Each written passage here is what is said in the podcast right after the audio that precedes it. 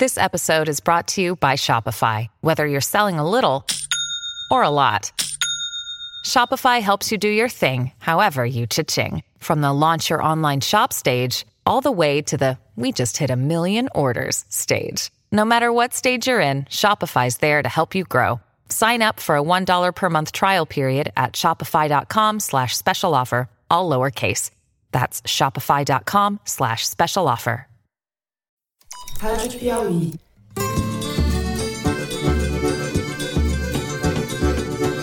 Olá, sejam muito bem-vindos ao Foro de Teresina, o podcast de política da revista Piauí.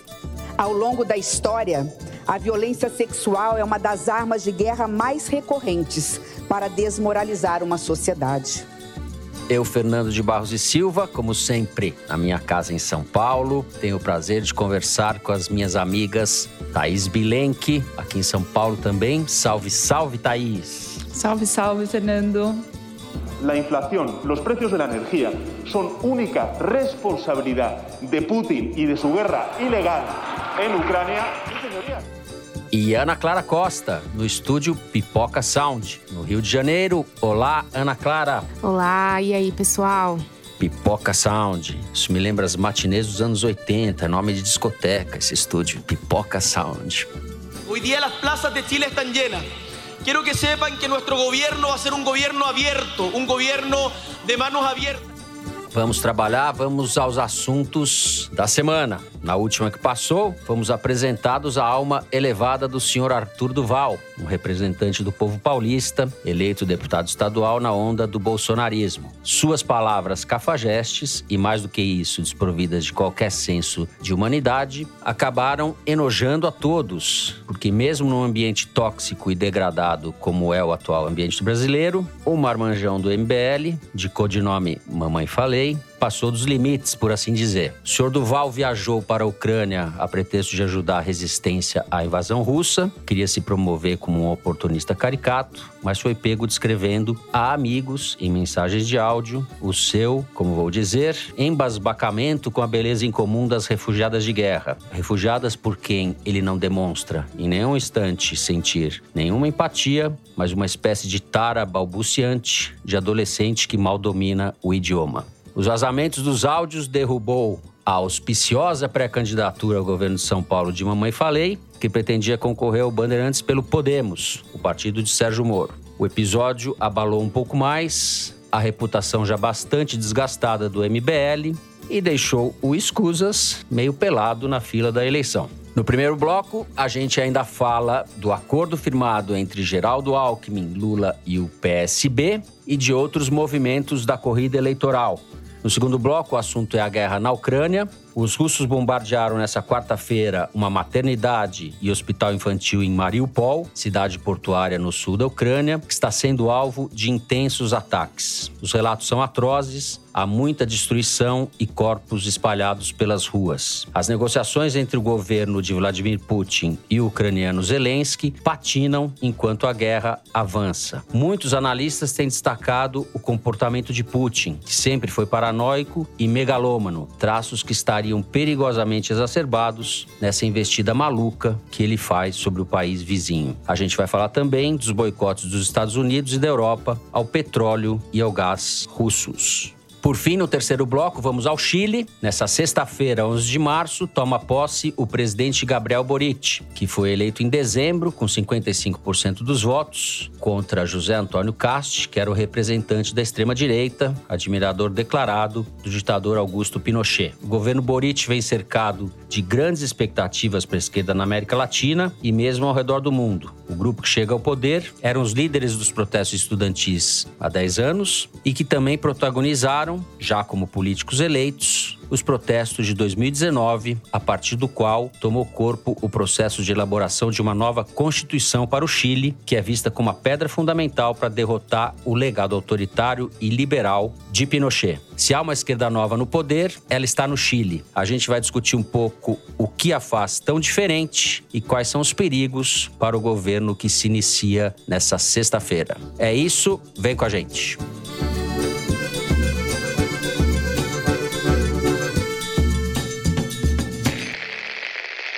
Muito bem, vocês vão de reconhecer essas palavras. Nunca vi nada parecido na minha vida em termos de mina bonita. Te juro. Imagina uma fila de, de, de, sei lá, tô sem palavras, cara. De 200 metros, só deusa, só deusa, só deusa. É sem noção, cara. É inacreditável. É um bagulho assim, fora de série. Se você pegar a fila da melhor balada do Brasil, a melhor, em qualquer época do ano, não chega aos pés da fila das refugiadas aqui. Eu tô mal, eu tô triste assim, porque é inacreditável.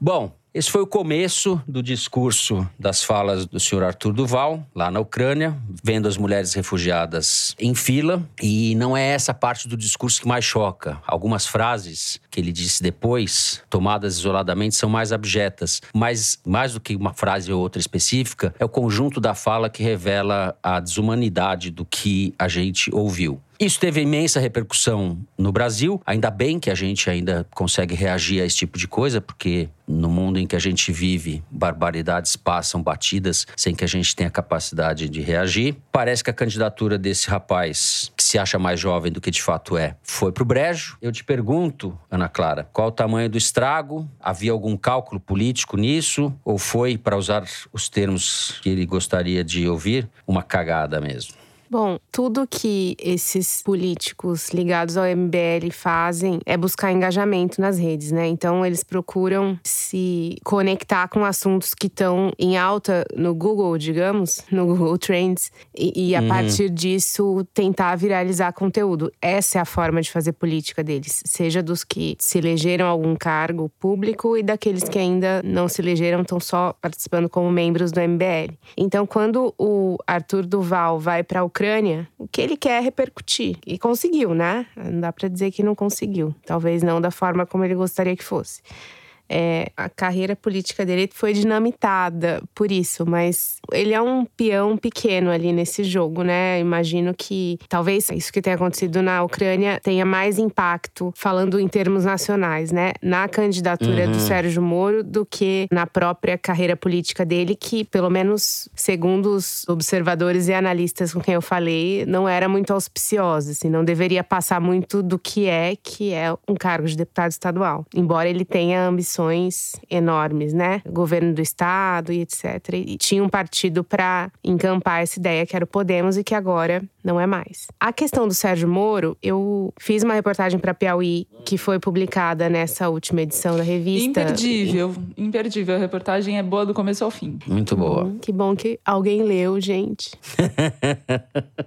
Aqui você fala, os ouvintes vão correndo lá. Não pense que é só essa coisa fácil de ficar ouvindo, não. Vocês vão lá ler também, que precisa. eu fiquei três, quatro meses ali acompanhando o Sérgio Moro em algumas agendas, enfim, conversando com muita gente.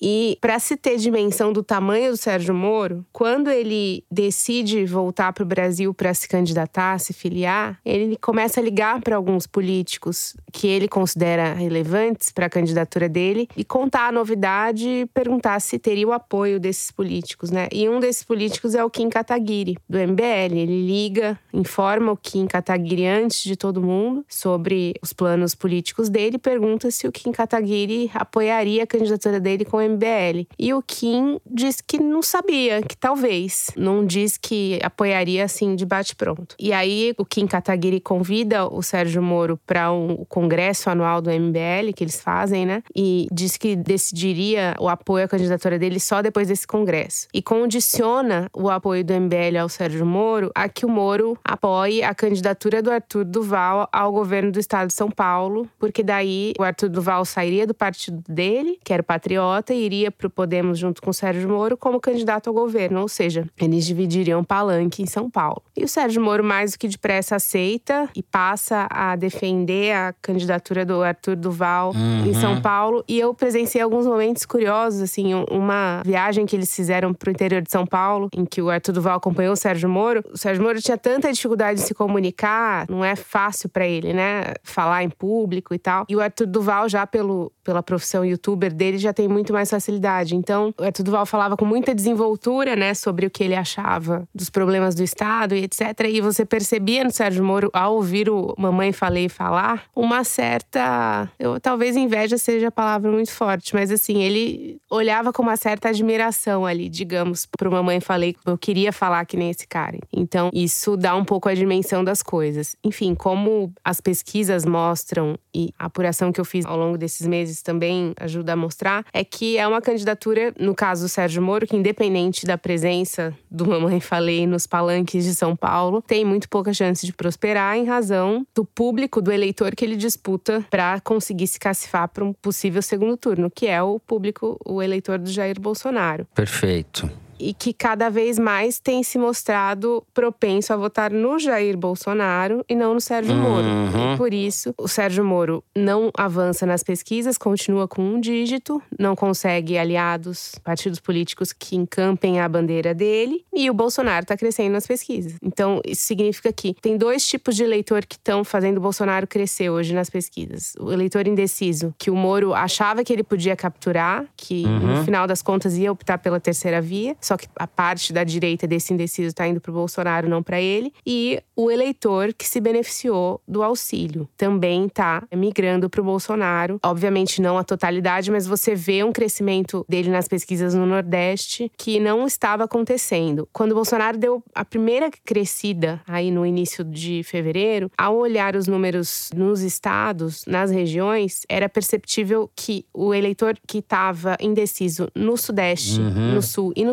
Centro-Oeste estava fazendo Bolsonaro crescer, não era o Nordeste. E agora, depois do auxílio, já começa not- Existe esse movimento. Sim, esse movimento já é notado. Sim. As conversas mais recentes que eu tive até hoje, antes de gravar o foro, demonstram isso. Que, digamos, já está precificado na pesquisa o auxílio agora. E a estratégia do Sérgio Moro se mostra aí. Claro que tudo pode mudar na política, a gente sabe bem, mas até o momento se mostra com tendência ao fracasso. Perfeito. Muito bem, Ana Clara. Agora, Thaís Bilenque. Os ouvintes não vão te perdoar se você não falar alguma coisa sobre Mamãe Falei. Antes de entrar na questão do garimpo, que eu nem falei na abertura, Lula e Alckmin, etc. Vamos falar de Mamãe Falei um pouquinho. Eu não vou falar do Mamãe Falei, eu vou falar do que ele certamente não leu, não viu e nem mal mal deve conhecer. Essas falas dele me lembraram do relato magistral que o Benjamin Moser fez sobre o nascimento e a fuga da Ucrânia da Clarice Lispector na biografia Clarice Vírgula. Em que ele conta logo nas primeiras páginas a condição da vida da família dela na Ucrânia, o fato da mãe ter sido estuprada pelos russos e a família ter fugido e a Clarice ter nascido já em meio à fuga, a caminho da América do Sul, e com a mãe já com sífilis, provavelmente em consequência desses estupros. E ele dizendo que as mulheres ucranianas são fáceis porque são pobres, certamente ele nem consegue entender a magnitude do que é uma experiência como essa, ele não deve saber nem quem é Clarice Lispector. Isso dito, vamos para um assunto igualmente indigesto, que é o que aconteceu na quarta-feira em Brasília. O Caetano Veloso capitaneou um protesto com outros tantos artistas de peso, Emicida, Lázaro Ramos, Criolo, enfim, tinha um, muito seu Jorge, muita gente lá que juntou, segundo o Observatório do Clima, cerca de 15 mil pessoas, a maior manifestação pró-ambiente em Brasília. E eles se posicionavam contra um conjunto de projetos que estão em tramitação no Congresso já faz algum tempo, não são projetos novos, e que em várias frentes vão degradando a política ambiental brasileira e afetam todos os cidadãos na mesa, porque facilita a aprovação de agrotóxico. O projeto que estava sendo eh, discutido na quarta-feira, em particular, era o PL 191, que liberaria a mineração em terra indígena. É um projeto que o governo Bolsonaro mandou para o Congresso em 2020, não tinha tido adesão até agora, mas com a guerra na Ucrânia, o governo alegou que o Brasil precisaria produzir mais fertilizante em razão da suspensão das importações da Rússia e que esse projeto facilitaria a produção de fertilizante, o que é largamente contestado porque as reservas de potássio no Brasil estão concentradas fora da Amazônia, legal. Dois terços estão em Minas, Sergipe e São Paulo, segundo um estudo da Federal de Minas Gerais. E do que tem na Amazônia, apenas 11% estão em terras indígenas. Ou seja, esse projeto não precisaria ser aprovado para o Brasil aumentar a produção de fertilizante, era apenas uma mera desculpa usar a guerra para aprovar um projeto que o Bolsonaro defende desde a campanha eleitoral. E agora o Arthur Lira encampou e a Câmara dos Deputados, enquanto havia esse protesto, não só grande em quantidade, mas grande em simbolismo, o Arthur Lira aprovou a urgência da votação desse projeto, ou seja, ele não vai passar pelas comissões temáticas da Câmara, que tem uma tramitação lenta, ele vai passar por um grupo de trabalho cujo ritmo, quem dita é o presidente da Câmara, e, segundo Arthur Lira, vai a plenário para votação direto em abril, daqui a um mês. Thaís, vamos continuar um pouco esse pupurri sobre o andar da carruagem na política brasileira. Acordo entre Alckmin, PSB e Lula e Bolsonaro. Você dá os seus pitacos. Pois é, na segunda-feira o Alckmin se reuniu com a cúpula do PSB. É, em seguida, o PT anunciou a federação com o PV e o PCdoB, deixando o PSB de fora, mas o PSB se compromete a formar uma aliança com o Lula na campanha nacional e em estados pontualmente, sem se federar. Nessa reunião que o Alckmin teve na segunda-feira, a questão de São Paulo foi central por motivos óbvios, e o Alckmin disse para o Márcio França que não não quer abrir mão da candidatura dele, que não se importaria de ele ter dois palanques da chapa Lula-Alckmin, ter dois palanques em São Paulo. No primeiro turno, o Alckmin pediria apoio para o Márcio França, ele não passando. No segundo turno, pediriam voto para o Haddad. O Márcio França está numa posição difícil, porque o próprio PSB já pressiona ele para desistir dessa candidatura. O Jonas Donizete, que é o presidente estadual do partido, quer ser o vice do Haddad na, na chapa estadual. E o Márcio França não abre mão, ele tem um problema de não querer se candidatar ao Senado pela dificuldade que ele imagina que vai enfrentar ao disputar contra o Datena, se o Datena vier de fato a se lançar, porque o Datena ameaça toda a campanha e, e não concretiza. E o Datena também negocia, entre todas as negociações que ele sempre faz, com o Republicanos, o PRB, que é um partido que também ainda não se definiu na eleição estadual paulista e pode vir apoiar o Tarcísio de Freitas, ministro da Infraestrutura, que o Bolsonaro vai lançar candidato candidato a governador em São Paulo.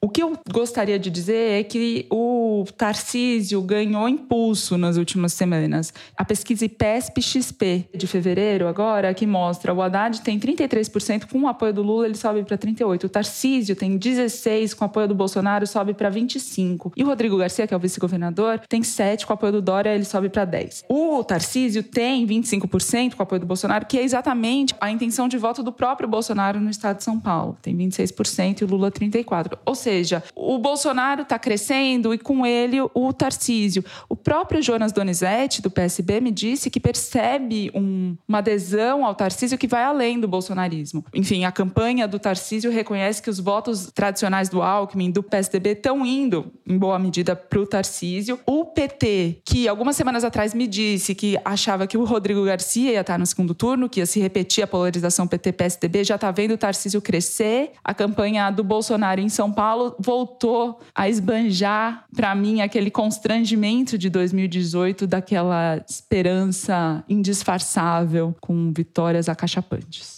É isso. A gente pode ter um quadro que reproduza a eleição nacional, né? Com o candidato do Bolsonaro, Tarcísio, como você disse, que vai além do bolsonarismo, o candidato que vai além do próprio bolsonarismo, que ele pode pegar esses outros campos aí mais conservadores, e o Haddad, que é o candidato do Lula.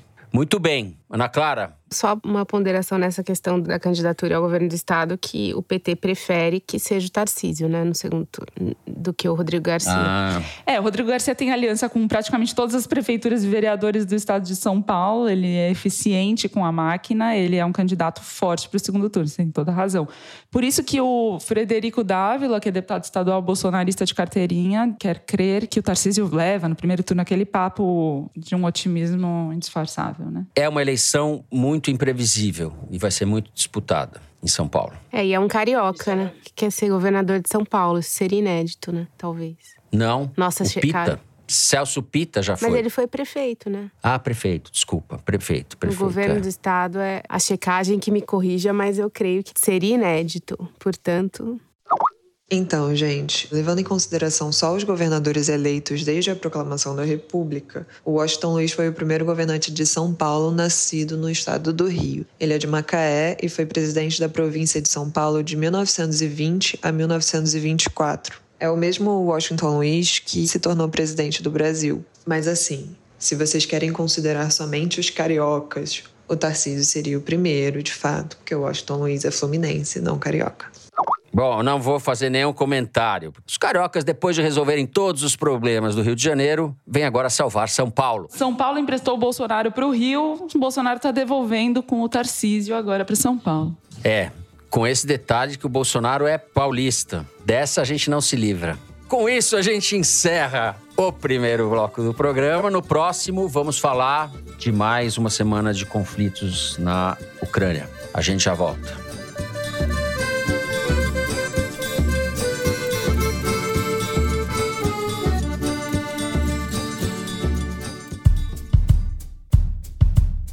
O iFood é sempre comprometido com a realização de entregas seguras, ágeis e sustentáveis.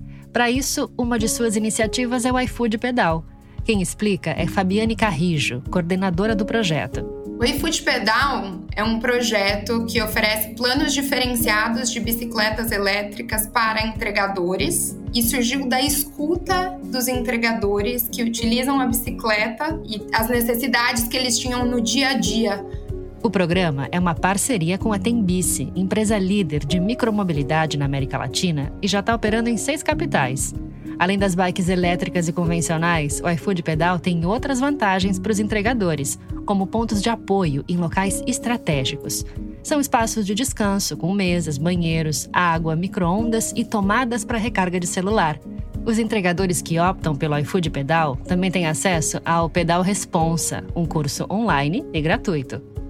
E a Tembice ajudou a gente a criar essa cultura com o entregador, de entender que a bicicleta é um modal de primeira categoria, a bicicleta elétrica é um modal tão bom quanto a moto e que todos eles precisam funcionar dentro de um ecossistema complementar. Um complementa o outro dentro da atividade da cidade. O iFood leva a transparência a sério, por isso abrimos as portas da nossa cozinha para você saber mais sobre o nosso relacionamento com a sociedade, com os clientes, entregadores e restaurantes.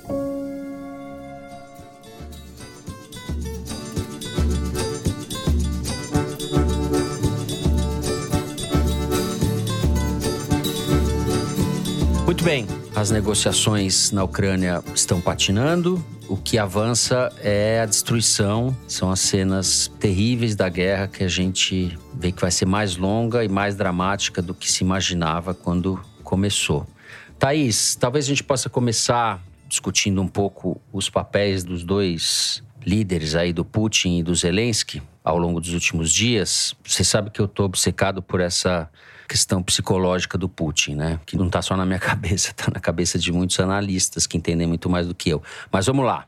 O Zelensky mesmo tem usado essa característica do Putin para se contrapor a ele e ele tem tido muito sucesso. Ele costuma aparecer uhum. em vídeos que ele faz selfie com o próprio celular, sempre com essa camiseta verde militar, roupas informais. E em um dos vídeos que mais teve sucesso, ele aparece com todo o gabinete dele, né, os, os principais auxiliares, para mostrar justamente o quanto eles estão unidos para defender a Ucrânia, em contraposição ao Putin, que tem uma imagem muito solitária e isolada sobre isso eu já vou falar, eu queria só comentar essa idolatria que o Zelensky tem recebido, sendo comparado ao Churchill, e daí ele ajuda, citando uhum. Shakespeare nos seus discursos, sendo muito elogiado pelo seu dom da oratória, enfim, enfrentando as grandes potências ao responder para os Estados Unidos que não precisa de carona para fugir de Kiev, sim de munição para enfrentar os russos.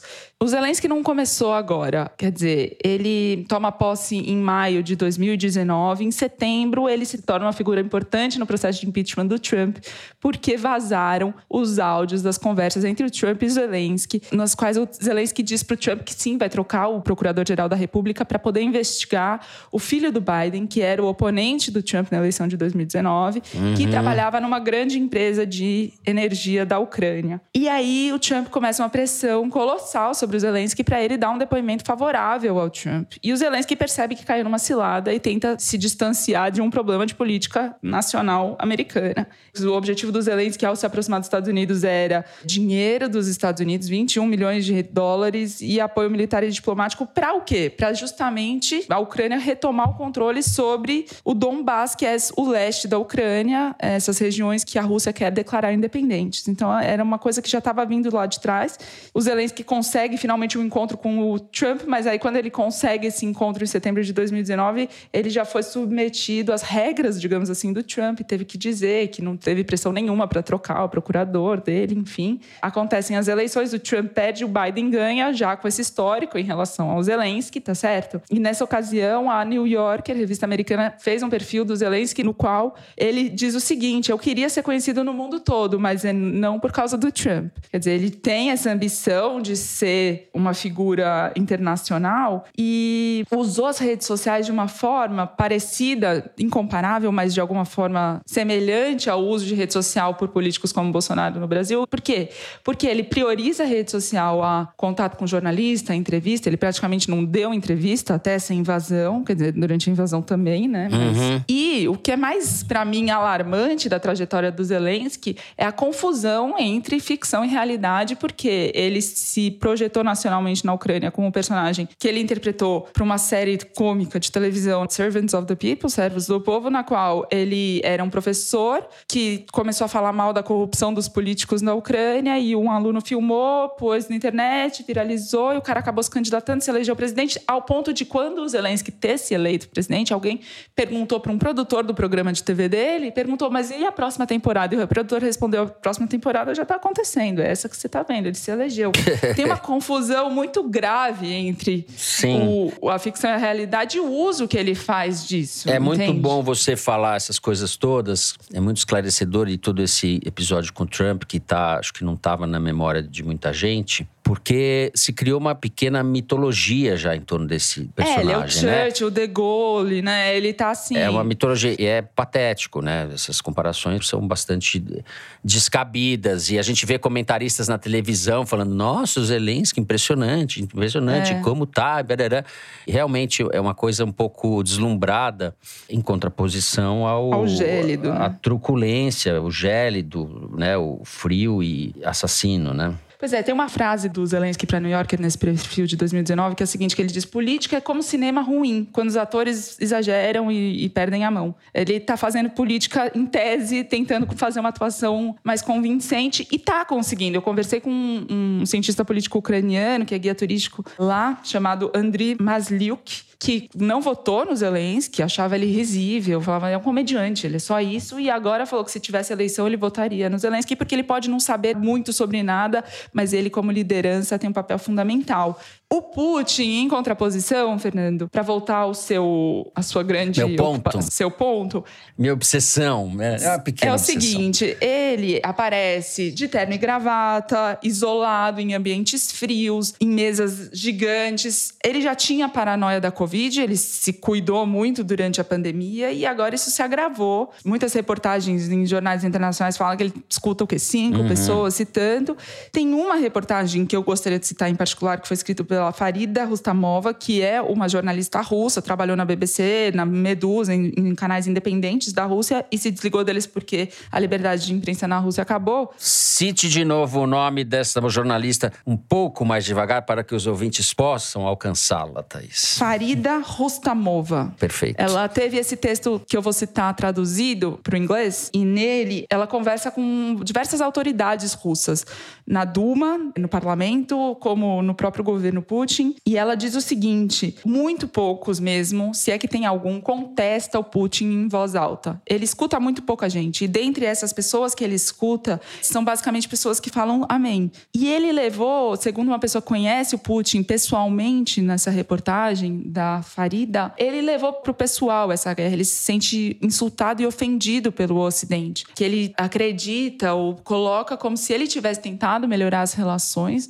com os Estados Unidos e OTAN e Europa e foi desprezado e que ele tem agora uma necessidade de mostrar o tamanho da Rússia. Mas a Rússia que ele representa é uma democracia de 10 pessoas, se tanto, segundo a Farida de novo, porque nem essas 10 uhum. pessoas conseguem deliberar. Enquanto isso, a gente fala muito da sociedade civil ucraniana que está fazendo lives diariamente na internet e são muito louváveis pelos movimentos que estão sendo feitos mesmo, mas na Rússia, como, enfim, a gente está acompanhando os bloqueios dos canais, das redes sociais, de tudo, é muito difícil essas pessoas se manifestarem para fora. Os protestos que foram feitos na Rússia até agora já levaram mais de 4 mil pessoas a serem presas. Então, é uma situação muito contrastante entre o que está acontecendo internamente na Rússia e na Ucrânia durante a guerra. Sim.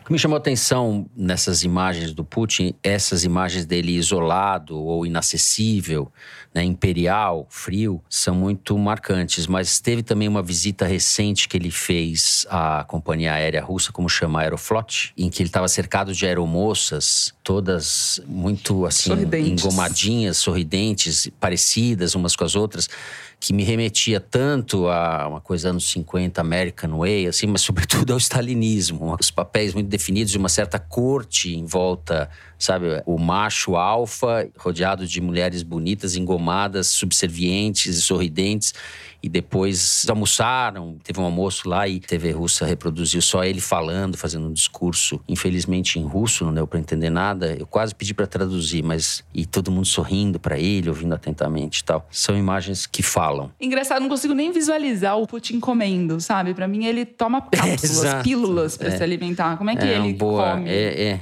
Ele é meio Blade Uma Runner. Uma figura meio robótica, né? Ana Clara, vamos passar dessa descrição de Putin e Zelensky. Tivemos uma aula de semiologia aqui de Thais Bilen, que foi legítima herdeira de Roland Barthes nessa análise política. Ah, ele tentando Muito humilhar bom. através da sua, classe, não, sua sofisticação. não, estou tentando humilhar, estou falando que você fez uma brilhante. O Roland Barthes estaria batendo palmas aqui para. Estou falando sério, foi bom mesmo. Ana Clara, a Thaís tocou, eu toquei também na abertura do avanço da guerra e da tragédia humanitária. Eu sei que você tem coisas a falar sobre isso. Acho que podemos começar por aí e depois falar um pouco dos aspectos econômicos do embargo que você também apurou. Vamos lá. Bom, o Putin, dentro da megalomania dele, que a Thaís bem descreveu e que você também mencionou, Fernando, tem uma questão que, mesmo ele vencendo essa batalha, ou seja, devastando a Ucrânia e matando os civis e acabando com o país e anexando a Ucrânia como parte da Rússia, que talvez uhum. para ele isso pudesse significar um cenário de vitória, não há opção de vitória nem que isso aconteça, porque o efeito das sanções na Rússia, ele inviabiliza qualquer possibilidade de vitória vitória, mesmo que haja uma derrota do exército ucraniano. Essas medidas que você tem hoje na Rússia, as sanções financeiras, as sanções de exportação de mantimentos, as sanções do petróleo, são coisas inéditas, como a gente já falou no programa passado. Agora, nesse caso, é um pouco de futurologia, mas a gente começar a pensar em cenários daqui para frente. Como seria uma Rússia resultado dessas sanções, né? Muitos analistas estão tentando visualizar isso e nenhuma avaliação é muito alvissareira. O Thomas Friedman, no New York Times, num artigo que ele publicou no New York Times no dia 8, fala muito disso. E eu achei interessante essa ponderação, porque é qualquer cenário é assustador. Porque você pode imaginar, ele, ele lista todas as vezes que governos russos fracassaram e sempre foi na esteira de derrotas militares. E que essa situação na Ucrânia poderia, de alguma forma, causar a queda do Putin na Rússia, a depender do impacto e da gravidade do impacto dessas sanções. E o que, que seria a Rússia? Rússia sem o Putin? Seria um país em que grupos divergentes, grupos paramilitares tentariam se sobrepor ao grupo do Putin? Como que isso funcionaria? Um país com ogivas nucleares como a Rússia, em meio a um governo completamente descentralizado, numa hipótese de uma anarquia total, em razão de uma queda do governo Putin? São cenários que estão sendo lançados por aí e, e nenhum é positivo. Não existe hoje uma perspectiva positiva, mesmo que a Rússia anexe a Ucrânia. Ucrânia. Isso é muito preocupante para o mundo porque a Rússia é muito grande, é uma economia gigantesca, é o maior país do mundo em território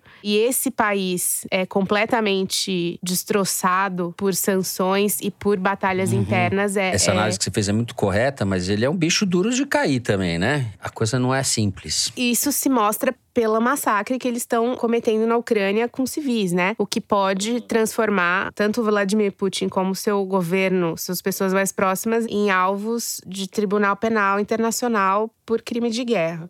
Isso parece não preocupá-lo. Para citar uma história horrorosa das muitas que a gente tem visto diariamente, tem a história da família que foi assassinada no Sim. final de semana nos arredores de Kiev e que tudo isso foi fotografado por uma fotógrafa do New York Times e essas fotos, enfim, varreram o mundo nos últimos dias. E a história é horrorosa, né? A família estava tentando deixar a cidade porque a cidade estava sendo destruída e, foi atingida a mãe e os dois filhos por estilhaços. Na esteira estavam vindo os avós que viram a família inteira ser assassinada naquele momento e o pai ficou sabendo que os filhos e a mulher tinham sido mortos pelo Twitter. Quando a foto do New York Times se tornou pública, viralizou, o pai que estava cuidando da mãe dele, que estava na região mais próxima da Rússia e não podia sair de lá porque a guerra aconteceu enquanto ele estava lá e ele foi proibido de sair de lá, viu pelo Twitter que a família dele tinha morrido. Então, essa história é, é uma. É difícil imaginar uma história tão terrível como essa, né? Que foi documentada. É, e aí o que você falou, são milhares. É muito ruim. Agora, para se ter noção, falando especificamente da sanção de exportação de petróleo da Rússia, para se ter noção do tamanho desse tombo, é o seguinte: os Estados Unidos anunciaram a proibição completa de importação de petróleo, gás e carvão da Rússia. E o Reino Unido deve acabar até o final de 2022 com as importações de petróleo russo, enquanto a União Europeia vai reduzir petróleo importado em dois terços. A Rússia é o terceiro maior produtor de petróleo do mundo, atrás só dos Estados Unidos e da Arábia Saudita. Os Estados Unidos importa muito pouco da Rússia, só 3%. Mas a Europa importa mais da metade do petróleo bruto produzido pela Rússia vai para a Europa. A dependência europeia é muito grande. Então, óbvio que tem um impacto geopolítico brutal essa medida, porque você vai precisar de um novo pacto com os países exportadores de petróleo para conseguir suprir a demanda da Europa, sobretudo da Europa, caso se torne inviável uma relação comercial com a Rússia. Os Estados Unidos também vão ter que intervir, não só na questão geopolítica, mas também na própria produção de petróleo americana, né? Você tem também a questão de já é uma realidade, já está sendo buscada há muito tempo, porém é, não com a rapidez aparentemente necessária, que é a busca de novas fontes de energia que não sejam o gás, o petróleo e o carvão na esteira dessas sanções, algumas coisas têm acontecido, como, por exemplo, os Estados Unidos reavaliarem, relaxar sanções ao petróleo da Venezuela, para conseguir suprir um pouco o que vai faltar da Rússia. Não só para os Estados Unidos, como também para outros países que dependem do petróleo russo. O preço do petróleo está oscilando muito, né? Foi a 140, caiu, subiu muito a partir do anúncio dessas sanções, mas o preço do gás é o que mais subiu. Subiu mais de 140% o preço do gás esse ano em razão desse conflito. Isso nos Estados Unidos, no Brasil, em todos os lugares, deve ter um impacto forte no preço da gasolina e é o que, sem querer falar de Bolsonaro de novo agora, mas assim, é um assunto que vai importar muito nessas eleições, com certeza, porque a gente não tem noção de qual seria o teto do preço da gasolina num cenário de conflito interminável e, e de sanções também sem data para acabar. É, a Petrobras já anunciou nessa quinta aumento do preço do gás e da gasolina e o Bolsonaro está há dias é, tentando elaborar uma forma de fazer um colchão para esse preço parar de subir, ou pelo menos se não conseguir baixar o preço, que já está elevadíssimo, pelo menos parar de subir. É um problemão para o Bolsonaro esse ano. Sim. Nos Estados Unidos, o preço da gasolina nas bombas subiu 11% só em uma semana. É o nível mais alto desde 2008, quando teve a crise econômica. Estamos também no nível mais alto do estouro do tempo do programa. Vou encerrar o segundo bloco e a gente passa direto para o número da semana, que é a estatística da seção Igualdades, publicada no site da Piauí. Mari Faria, nossa diretora, diga lá. Fernando, o número da semana é 109. Ano passado, a Polícia Militar do Rio de Janeiro matou 109 pessoas a mais que em 2020. O Igualdades dessa semana trata da ação da Polícia Militar do Rio de Janeiro. A título de comparação, o estado de São Paulo tem o dobro da população do Rio, mas o total de mortos nas ações da PM Fluminense é o dobro das causadas pela PM paulistana. E desse número que eu trouxe de 2020, 86% das vítimas eram pessoas negras. Os dados do Igualdades são da pesquisa do Centro de Estudos de Segurança e Cidadania. É, tragédia conhecida, né? Tragédia mesmo. E a palavra reincidente. Enfim, é brutal o dado. 109 pessoas mortas pela polícia. Roda o mundo aí, vê se tem alguma coisa parecida. Não tem. Bom, a gente passa agora para o terceiro bloco do programa. Vamos falar da posse do presidente chileno, Gabriel Boric. A gente já volta.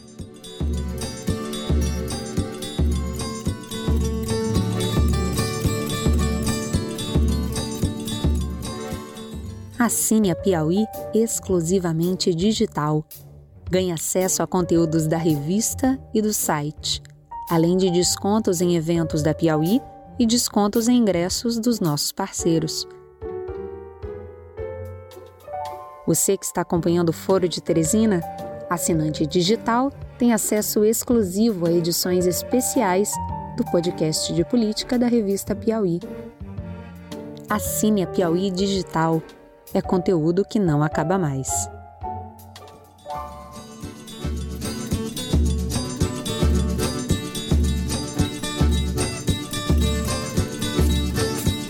Muito bem, ouvintes e ouvintas. Se vocês estão nos ouvindo nesta sexta-feira, Gabriel Boric, no Chile, está tomando posse hoje, presidente eleito em dezembro, eleito com 35 anos, depois fez 36, que é a idade mínima, como no Brasil, para que um cidadão possa assumir o cargo de presidente. Ele substitui o Sebastián Pinheira, que é um político conservador, está no seu segundo mandato, e derrotou um candidato da extrema-direita, como eu disse na abertura, o José Antônio Cast, em dezembro. O Boric foi eleito por uma coalizão de esquerda, da Frente Ampla, que é o partido dele, mas que no fundo incorpora vários movimentos e pequenos partidos em aliança com o Partido Socialista, com o Partido Comunista. Partido Comunista que tem como maior liderança justamente a Camila Valerro, que foi líder estudantil, presidente também da Associação dos Estudantes, como ele no começo da década passada, e que é uma das grandes figuras do governo, vai ser secretária-geral da presidência, o cargo não sei se chama exatamente assim, mas é como se ela fosse o nosso general Ramos. Nosso general Ramos é uma mulher muito esclarecida, que usa brinco no nariz, fala coisas sensatas, extremamente feminista, é uma novidade sob qualquer aspecto. Eu fico pensando nela e no General Ramos, isso dá um bom contraponto da encrenca em que nos encontramos. Bom, além da Valerro, este é um governo que tem maioria de ministras mulheres, entre elas a neta do Salvador Allende, Maia Fernandes Allende, que ocupa nada menos do que o Ministério da Defesa, ou seja, os militares, as Forças Armadas do Chile estão subordinadas a ela, o que tem uma simbologia gigantesca. Há vários aspectos muito novos nesse governo. A namorada do Boric, que é a Irina Karamanos, tem 32 anos, é antropóloga, fala cinco línguas, estudou na Alemanha, está estudando um idioma indígena agora, porque acha que a língua é importante para que se obtenha diferentes maneiras de olhar para as coisas. E ela, em todas as declarações que deu, mostra um empenho muito grande em reformular completamente o papel da primeira-dama. Ela refuta essa imagem ligada a ações caridosas, de aquele papel convencional. E não tem nada parecido, não vejo nada parecido no Brasil, assim. Tem muitas coisas interessantes para a gente olhar. Thaís, podemos começar pela Camila Valerro. Olha só, o governo Boric tem 24 ministros, 14 são mulheres, eles se consideram um governo feminista. Eu quero falar da Camila Valerro porque ela tem uma passagem pelo Brasil interessante e também por causa da história dela. Ela tem 33 anos, ela é filiada ao Partido Comunista, geógrafa e, como você disse, assume nesta sexta a Secretaria-Geral do governo. E em 2011, ela se lança no movimento estudantil como presidente da Federação dos Estudantes Universitários aos 23 anos. E ganha o mundo imediatamente, porque New York Times, The Guardian e tal falam quando a linda, revolucionária, glamurosa, mas muito consistente. Enfim, tinha um. E a Piauí também. Fez um perfil grande dela em 2013. E a Folha de São Paulo também fez uma reportagem sobre ela. Eu, no caso, porque eu estava na Folha, cobri. ela foi a Brasília em 2011, numa série de movimentos que a Uni estava fazendo na ocasião. E foi, assim, muito paparicada por todos os militantes da Uni. Eles ficavam abanando, protegendo ela com o braço, passando protetor solar. Ela era um fenômeno desde a sua primeira aparição. Em 2012, então, um deputado chileno chamado Felipe Ward disse assim assim: essa Camilinha só serve para concurso de beleza e mais nada. Será que a Miss Comunismo vai se atrever a se lançar candidata? E aí ela se atreveu, se elegeu duas vezes em 2017, o Chile passou por um levante feminista que foi muito importante nessa série de levantes e protestos e mobilizações que o Chile vem passando na última década inteira. Teve um levante específico nas universidades em que os estudantes tiravam a roupa para chocar mesmo a moral e os bons costumes dos reitores e professores. Estava na onda do Me Too, então eles também tiveram denúncias lá muito importantes de homens que abusavam, assediavam as mulheres mulheres tanto na indústria do entretenimento, mas especialmente nas universidades e no mundo do trabalho de forma geral, de forma que a Camila Valerro, então deputada, lançou a bancada feminista em 2018. Em 2021, a Câmara dos Deputados chilena aprova a descriminalização do aborto. Nessa campanha agora do Boric, como você mencionou, José Antônio Castro era o seu oponente de extrema direita e que fez justamente sua plataforma antifeminista. Queria acabar com o Ministério da Mulher, precisou recuar. Ele tem posições históricas contra anticonceptivos, inclusive contra sua própria mulher. Ela queria tomar e ele recusou. Eles aderiram a métodos naturais, quer dizer, ele privou a própria mulher de decidir sobre o próprio corpo e reprodução. Enfim, perdeu. A Camila Valerro assume um dos principais cargos do governo, que é um cargo que esse tal de Felipe Vardi, deputado, ocupou no governo Pinheira. Esse Felipe Vardi, ele é da UDI, União Democrática Independente, que é o partido mais pinochetista do Chile, fica à direita do Pinheira. Ocupou esse cargo, mas vai passar o bastão para Camila Valerro, que tem um simbolismo muito forte, justamente na semana do dia 8 de março, que é o Dia Internacional da Mulher, e que no Brasil o presidente da República falou falou que as mulheres já estão praticamente integradas à sociedade. O Procurador-Geral da República falou que finalmente as mulheres têm o privilégio de escolher a cor do esmalte e qual sapato que elas vão usar. No Chile, a Camila Valerro foi para os protestos, foi para a rua já praticamente ministra, continuou indo para a rua Todas as ministras, né? Todas as futuras ministras foram é, muito forte a cena e falando esse é um governo feminista. E agora vamos acabar com o patriarcado. Elas assumem isso com muita clareza, assim, muita tranquilidade firmam essa identidade, né? Ele próprio assume, né? O Boric assume essa identidade. Ele próprio, sim. É um conjunto de coisas boas, tão boas que a gente desconfia que vai dar errado de alguma maneira, porque as falas deles são todas muito razoáveis, são muito esclarecidos. É realmente uma coisa que chama a atenção. Ana Clara, chama a atenção também o fato de Jair Bolsonaro não ir à posse de Boric, como já estava anunciado, quem foi representar o Brasil, digamos assim, foi o general Hamilton Mourão, que orna muito bem com o governo que está assumindo. Eu sei que você apurou um pouco sobre isso. Lula também foi convidado, disse há algumas semanas que não iria, e no momento que a gente está gravando, a pessoa destacada pelo PT para ir a posse é a ex-presidente Dilma Rousseff. Por ser presidente, por ser mulher, na ausência do Lula, acho que seria a melhor pessoa que o PT pessoa mais adequada que o PT encontrou para ir à posse. Bom, Fernando, o Bolsonaro, assim como aconteceu na posse do Fernandes na Argentina, avisou que não iria. E assim como aconteceu na Argentina, o vice-presidente Hamilton Mourão avisou que ele iria. Então, não que o Bolsonaro tivesse desaconselhado o Mourão a ir, não foi bem assim, mas ele levou essa decisão do Mourão de ir ao Chile com uma certa dose de ironia, né? Assim, claro que ele vai, né? Para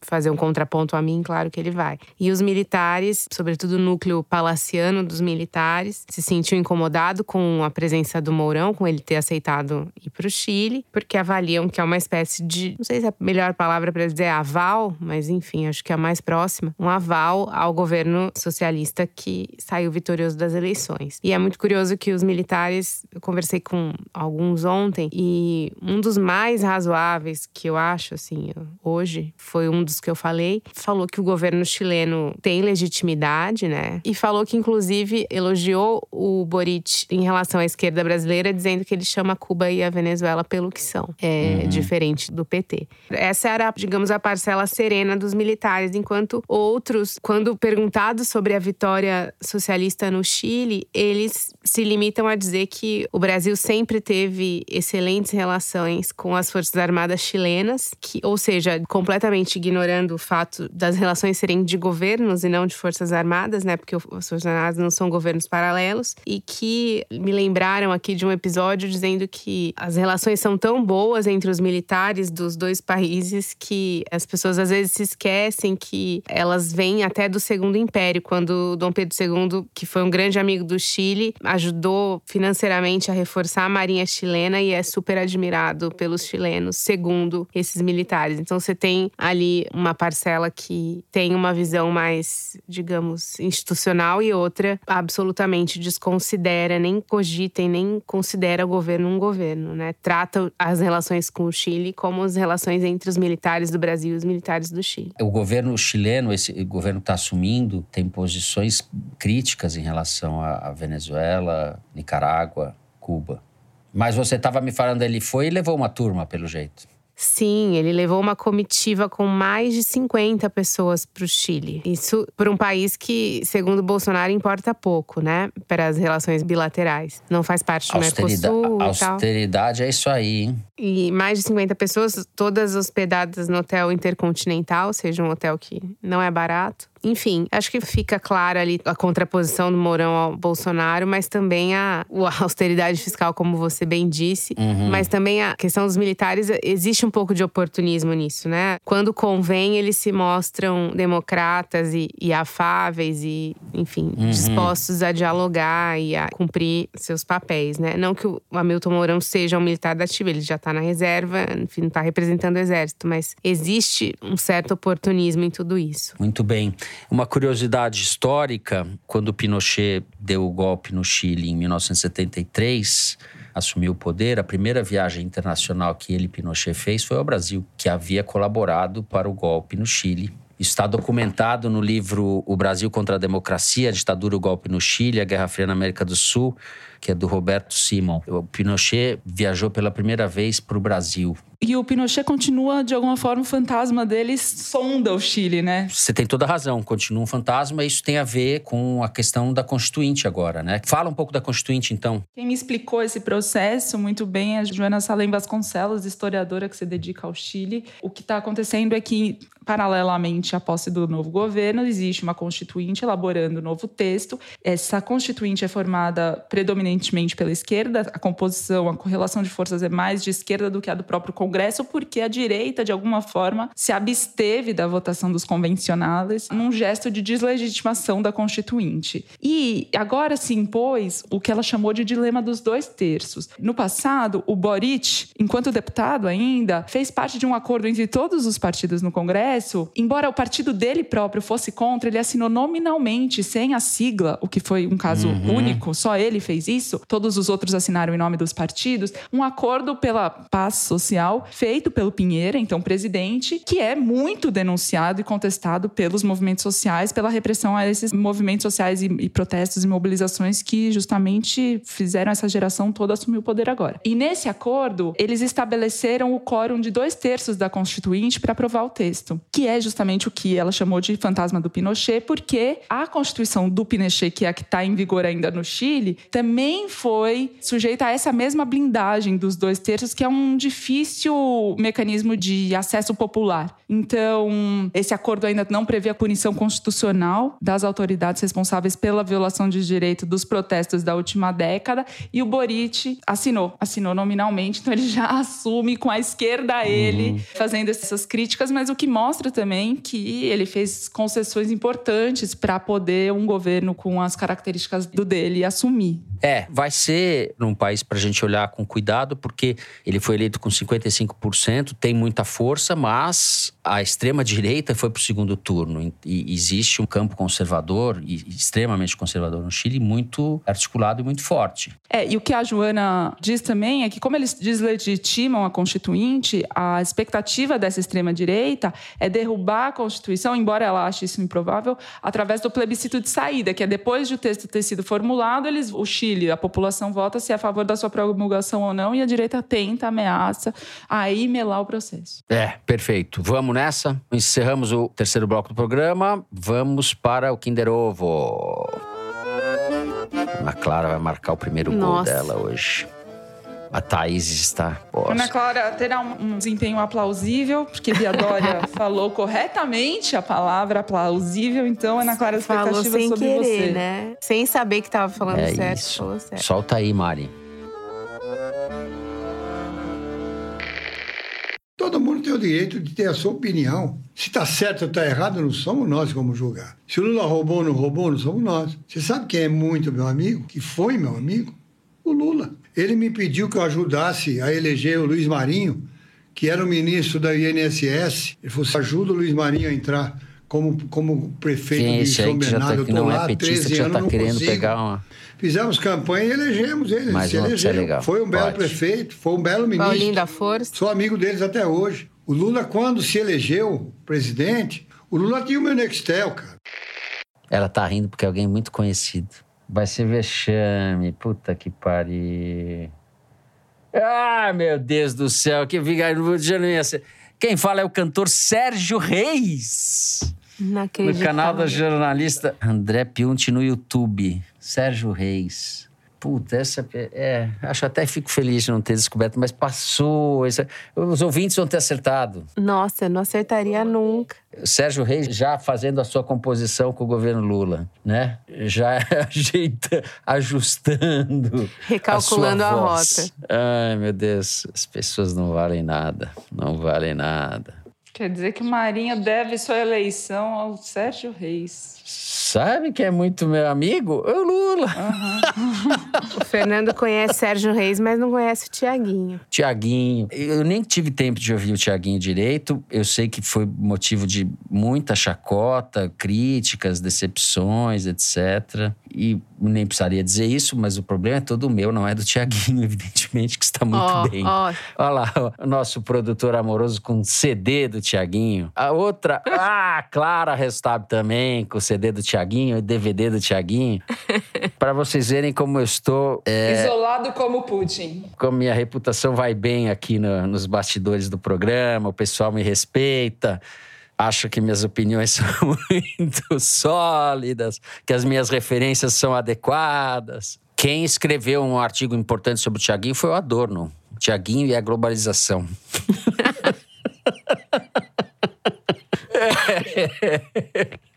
Bom, chega de bobagem. Chegou a hora do Correio Elegante, as cartinhas de vocês. Eu vou começar então pelo e-mail da Cássia Matsumoto, que diz o seguinte: Queridos amigos Teresiners, eu e meu cônjuge Rafael nos conhecemos e nos tornamos ouvintes do Foro em 2018. Desde então acompanhamos os 190 episódios e nos tornamos assinantes da Piauí. Portanto, vocês representam um importante elo na nossa relação. E após quatro anos, Rafael terminará seu doutorado na Universidade Calgary, no Canadá, e voltará para o Brasil e para São Paulo, onde eu moro. Então, gostaria de pedir um salve para a ciência e para o fim dos relacionamentos à distância e desejar vida longa ao foro. Estamos ansiosos para ouvir os próximos episódios, em breve juntos. Um grande abraço ao Fernando, muito obrigado. Ao Toledo, também lá dos Paraísos Fiscais, onde ele está, agradece. A Thaís e a Ana Clara. Ao Teresino e ao Rafael, o conge. Muito bem. Cássia Matsumoto, muito simpática a sua carta. Espero que vocês ouçam muitos foros juntos. Tem melhor coisa para fazer junto do que ouvir o foro, mas pode ouvir o foro também. Eu vou ler o e-mail do Lucas Faquin Basso, de Bauru, São Paulo. Escrevo porque me casarei na próxima sexta-feira, dia de foro de Teresina, e seria muito especial receber um recadinho de vocês no início dessa jornada ao lado da minha amada Fabiana. Além disso, ela ainda não é ouvinte regular do foro, apenas por causa da rotina agitada que temos levado nos últimos tempos. Agora que temos o nosso lar, certamente vocês também farão parte das nossas faxinas aos sábados. Um forte abraço. Lucas e Fabiana, eu vos declaro marido e mulher. Noiva. Exato. É incrível como a gente inspira uma coisa romântico-sentimental, Não sei né? da É. onde. Sempre as. Não, cartas da têm essa conotação, né? Romântica. Eu achei. É, a coisa caminhou para aí, virou quase um. Espero que a É um gente quadro não acabe com relacionamentos em determinados episódios. Não, aqui a gente só junta pessoas. Bom, eu encerro com esse e-mail. Levei um bom tempo para juntar meu tico e teco e me dar conta de que quem calçou com tanta leveza e competência os grandes sapatos de Malu Gaspar foi aquela jovem repórter que em Brasília filava pouso no apartamento da Raquel, o que eu também fazia, e que tanto tinha me impressionado. Essa foi a segunda vez, já que há alguns anos também demorei para me dar conta de que por acaso estava na presença da mãe dela. Só entendi quando alguém mencionou os trigêmeos. Pulei do sofá onde me esforçava para passar despercebida para dizer àquela mulher atônita todos os elogios que poderia a filha dela. Agradeço a ela e a todos que mantêm o foro em pé pelo aprofundamento e alargamento de minha compreensão dos fatos, com direito à diversão e agora ternura e um orgulho completamente descabido pela Thaís. Beijos, Elaine Elizabetsky. Thaís Bilenque, explica essa coisa. Elaine, que demais, ótima lembrança, a casa da Raquel. Thaís, explica esse, essa história de trigêmeos, que os ouvintes não entenderam nada. Eu sou uma sobrevivente em muitos sentidos, inclusive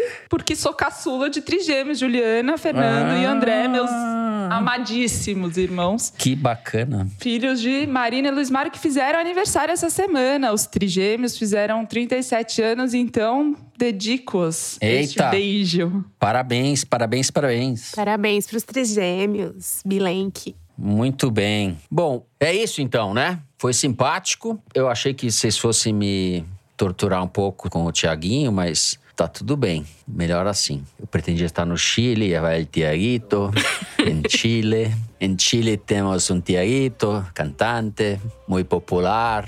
Ah, eu acho que a edição, Mas é isso. a edição vai achar um Tiaguinho espanhol aqui pra gente. Pode deixar. Exato. chica, eh, ¿qué tal? Cuando tú remexes, me remexo igual. No me comprende, sé que hablo mal. Pero en mi país llamamos portuñol. um tiaito. Assim a gente então encerra o programa de hoje. Se você gostou, não deixe de seguir e dar cinco estrelas. Eu tenho que falar isso agora. Dá cinco estrelas aí pra gente no Spotify. Sigam a gente também no Apple Podcast ou na Amazon Music. Você pode favoritar no Deezer, se inscrever no Google Podcast, no Cashbox e no YouTube. Assim você fica sabendo das novidades, dos episódios especiais e das edições extras. O Foro de Teresina é uma produção da Rádio Novelo para a revista Piauí, com a coordenação geral da Paula Scarpa. Capim. A direção é da Mari Faria, a produção é do Marcos Amoroso. O apoio de produção é da Clara Helstab. A edição é da Evelyn Argenta e do Tiago Picado. A finalização e a mixagem são do João Jabassi, que também é o intérprete da nossa melodia tema, composta por Vânia Salles e Beto Boreno. A Mari Faria também edita os vídeos do Foro Privilegiado, o teaser que você vê nas redes da Piauí. A nossa coordenação digital é feita pela Juliana Jäger. A checagem é da Marcela Ramos. A ilustração do Fernando Carval. E o Foro de Teresina foi gravado em nossas casas e no estúdio Pipoca Sound, no Rio de Janeiro. Eu me despeço então das minhas amigas, Thais Bilenque. Tchau, Thaís. Tchau, Fernando. Ana Clara, até a próxima. Adeus, Fernando. Tchau, Ana Clara. Saludos. É isso, gente. Saludos. Até a semana que vem.